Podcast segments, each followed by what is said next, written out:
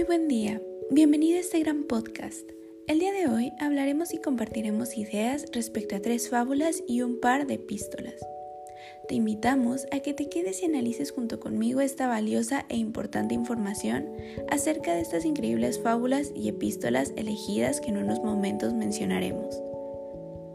Empezaremos con las fábulas que elegimos. Constan de tres fábulas las cuales opinaremos al respecto de cada una de ellas. Tenemos como primer fábula la fábula de Los tres cerditos, por Frederick Warren, 1904. Esta fábula toma lugar con tres hermanos cerditos que deciden construir sus casas con diferentes materiales. Los dos cerditos menores, para tratar de hacer el menor tiempo posible para irse a jugar, hacen sus casas de paja y madera, mientras el mayor hace su casa de ladrillos para que pudiera resistir del lobo. Todo iba bien hasta que se encuentran con el lobo y tratan de tumbar la casa para comérselos. Como segunda fábula, contamos con una fábula llamada La pulga y el camello, por Félix María Samaniego. Esta fábula trata sobre una pulga que iba viajando sobre un camello en su joroba. La pulga se sentía más importante que el camello porque éste la estaba cargando. Después de un rato, la pulga se bajó del camello y muy soberbia le dijo al camello que iba a dejarlo descansar, mientras que el camello le dijo que su peso era insignificante para él. Y finalmente, pero no menos importante, la tercer fábula, la cual es La liebre y la tortuga, por Esopo. Esta fábula se trata de una liebre y de una tortuga donde se retan a una carrera para ver quién era más rápida. Como la liebre era muy confiada en sí misma porque tenía más velocidad que la tortuga, se confió por la delantera que tenía en la carrera y decidió dormirse un rato. Cuando se despertó, se dio cuenta que la tortuga estaba a nada de ganar y cuando trató de alcanzarla ya era muy tarde. Ya teniendo en cuenta las fábulas mencionadas, podemos pasar a comentar al respecto de las epístolas elegidas. Consta de dos epístolas, las cuales son Epístola por Melchor Ocampo, México a 23 de julio de 1859.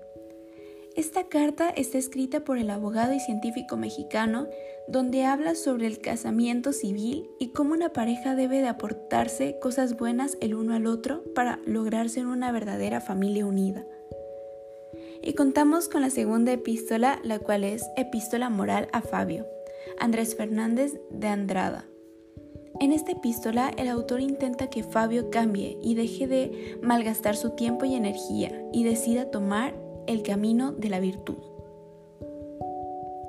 Mencionando lo anterior, podemos observar que la epístola número 1 por Melchor Ocampo es un tipo de epístola compuesta por un tópico primario, al igual que pudimos observar que la epístola número 2 por Moral a Fabio tiene un tipo de epístola ligera con un tópico secundario lo cual es demasiado importante y necesario incluir ante este podcast.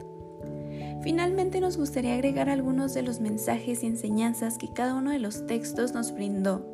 Nos gustaría empezar con las fábulas y enseguida de ellas continuaremos con las epístolas. En la fábula de los tres cerditos, la enseñanza que nos deja es que tenemos que esforzarnos en lo que hacemos para poder conseguir lo que queremos y tener un buen resultado y que si no nos esforzamos ni hacemos bien las cosas, vamos a tener un mal resultado que nos puede perjudicar. La fábula de la pulga y el camello nos deja como aprendizaje que hay muchas personas que se creen superiores y más importantes a nosotros, mientras que la realidad es otra. La fábula de la liebre y la tortuga nos deja como enseñanza de no burlarnos de las capacidades de los demás ni de ser presumidos ya que nos podemos sorprender con los resultados finales. En la realidad no aporta ninguna enseñanza, pero el mensaje va dirigido a los matrimonios civiles, el cual les dice los artículos que deben recitar y cómo deben de comportarse con su pareja para poder ser una familia. De esto nos deja un aprendizaje la epístola número uno. Es una carta con un mensaje muy anticuado en nuestra opinión, ya que se usa los típicos estereotipos de la sociedad. Respecto al Epístola 2, aquí intenta dar una enseñanza principalmente a Fabio, pero no adapta al lector, que deberíamos vivir una vida más sencilla y feliz y dejar de malgastar el tiempo y la energía en cosas que en realidad no importan. Muchísimas gracias por su atención. Espero que nos podamos escuchar muy pronto.